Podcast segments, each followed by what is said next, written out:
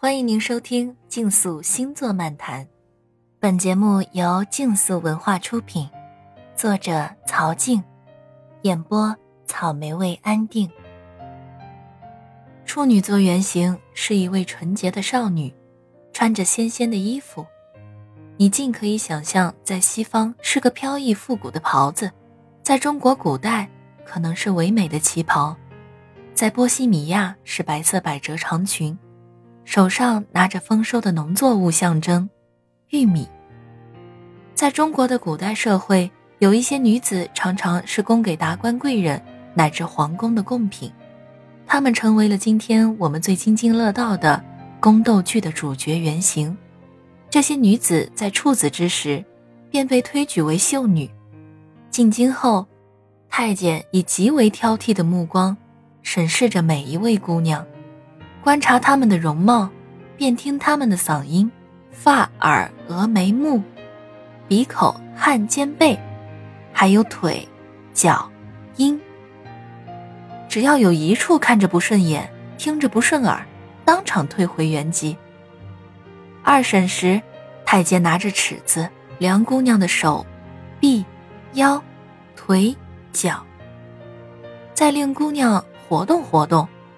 凡是一处尺寸不符合要求，各部分零件不搭配，以及风度仪态不佳者，一律打发回老家。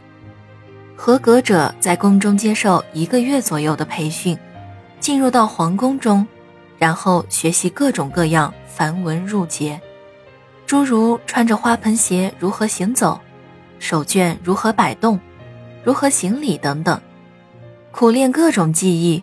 诸如刺绣、琴棋书画等，在苦练一番后，进入到最后的选举仪式，而他们的生命，一如带着神圣使命，有的带着家族声望的期许，有的带着省市甚至国家的联姻意义。总归，无论如何，他们都有可能成为百姓眼中的国母，心中的圣女形象，影响着国家的繁荣兴衰。从一开始，他们就是追求完美极致，同时被冠以道德期许与细节评判的。可是，每一个宫斗剧的发展，都是一个单纯美好的女性，却被他人屡屡暗算，而变得老辣起来。有一天回过头来，已经忘了曾经自己的纯净内心。虽然在表面上看，依旧维持着庄重和圣洁。今晚想起电影《金陵十三钗》，忽觉电影用艺术的手法将处女座的矛盾演绎的那样淋漓尽致。影片中的场景发生在教堂中，日军要把处子们带走，教父为了保护女学生们，鼓动了艺妓代替女学生去受虐。影片中，艺妓们决定代替学生后打扮妆容，剪发换衣。他们居然是快乐的、兴奋的。女学生们保住了自己的处子之身，艺妓们完成了圣女的使命。每个人都有一个属于自己的神圣使命。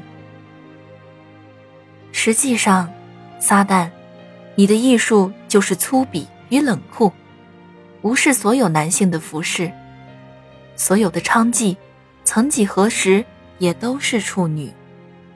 选自威廉布莱克的《伊甸园之门》，用 Liz Green 老师在处女座神话分析时引用的一句经典结束今天的话题。今天没有太多的分析，仅是通过谈处女座原型的延伸联想，更加理解这份能量。至少我更能理解了为什么处女座总是被黑。